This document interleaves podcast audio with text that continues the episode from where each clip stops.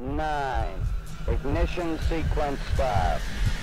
Six, five, Black Star salió al mundo tres días antes de que David Robert Jones, conocido como David Bowie, tomara sus píldoras de proteínas, se pusiera el casco y nos abandonara con tan solo 69 años.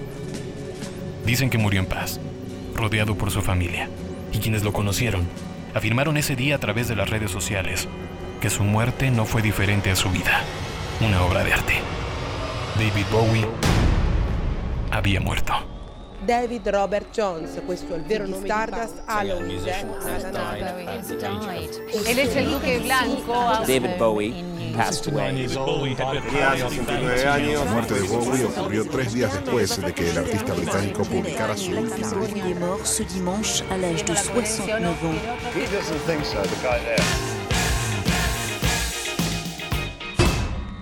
Happy Events presenta Muerte y Gloria. Episodio 2. David Bowie.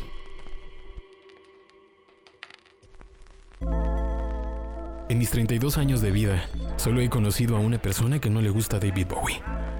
Siempre que viene a mi casa y pongo uno de sus discos, escucho el mismo comentario.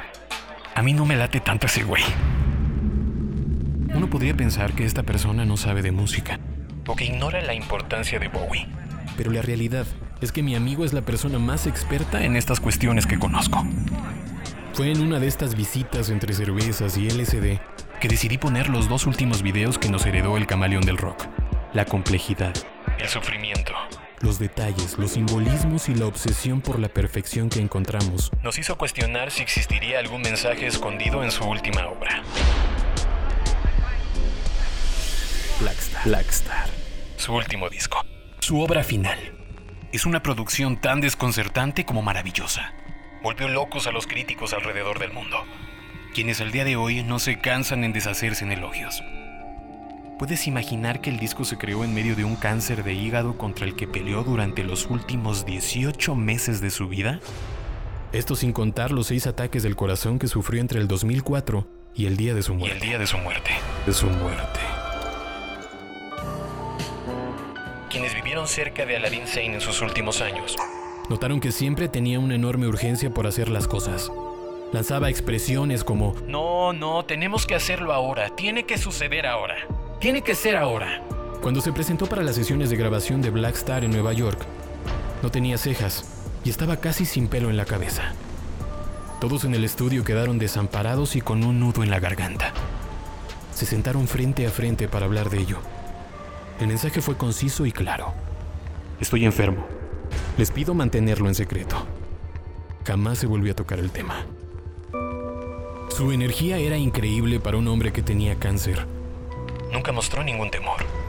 No pensaba más que el sentido creativo de hacer su álbum. No fue una lucha contra la muerte, sino una lucha para vivir. Fueron algunos comentarios de quienes lo vieron trabajar en su última obra. Las mismas personas que lo veían ordenar comida para todos en un establecimiento de la zona llamado Olive y con las que almorzaba diario. Blackstar y Lazarus fueron los dos últimos videos que participó.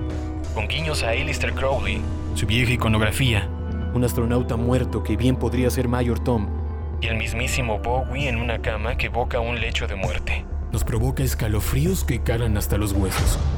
Cuando escuchamos cómo al final de Lazarus se desvanece el tema con los acordes finales de guitarra, mientras David entra en un armario de madera que se asemeja a un ataúd y desaparece en la oscuridad. desaparece en la oscuridad.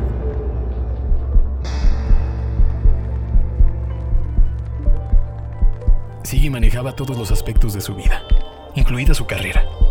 ¿Por qué no habría de decidir cuándo morir? Esta reflexión nos ha llevado a distintas personas a considerar que su muerte no fue una coincidencia y que en verdad fue un suicidio asistido. Existe una fotografía que fue tomada una o dos días antes de morir en la que aparece frente a su departamento, con un traje oscuro, corbata, un sombrero y una amplia sonrisa, con un aspecto fabuloso. Él sabía que estaba muriendo. Y sabía cómo quería ser recordado. ¿Podría ser Black Star su tumba? ¿Monumento o pirámide egipcia? Una enorme construcción con aires de jazz y toques electrónicos que albergaría el sarcófago donde duerme el sueño eterno. Un legado para la posteridad. Su última gran broma espectacular. Publicara su último disco Black Star de tan solo siete canciones, coincidiendo con su cumpleaños número 69. atemporel et fascinant, Bowie venait de sortir son 25e album Black Star. La notizia della morte di Bowie, pubblicata sui profili social ma accompagnata da una serie di smentite dei fan, de lanzar el álbum número 25 de su carrera. Desde los 60 el polifacético artista fue cantante. Боуи обладатель 10 музыкальных премий, в том числе и одной из самых престижных премий Грэмми. suonano come l'ultimo testamento artistico dell'alieno caduto sulla Terra. Watching social media's reaction, I mean, just everybody shocked and really, really sad.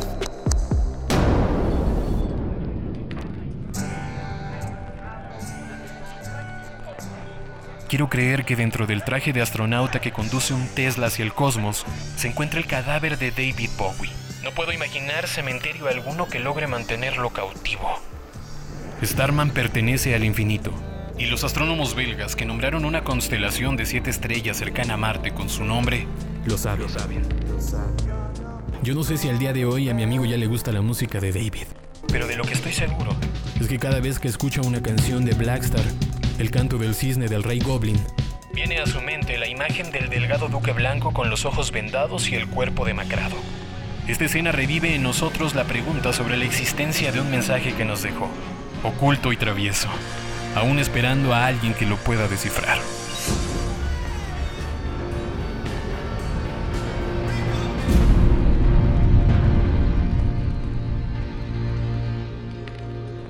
Muerte y Gloria es una producción semanal de Hattori Benz y FM Promotion.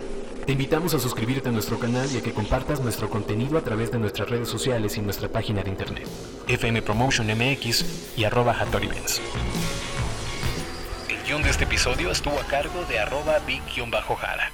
Los contenidos mostrados en este podcast pueden encontrar relación con historias reales y en algunos casos con tintes dramáticos para su consumo como material de entretenimiento.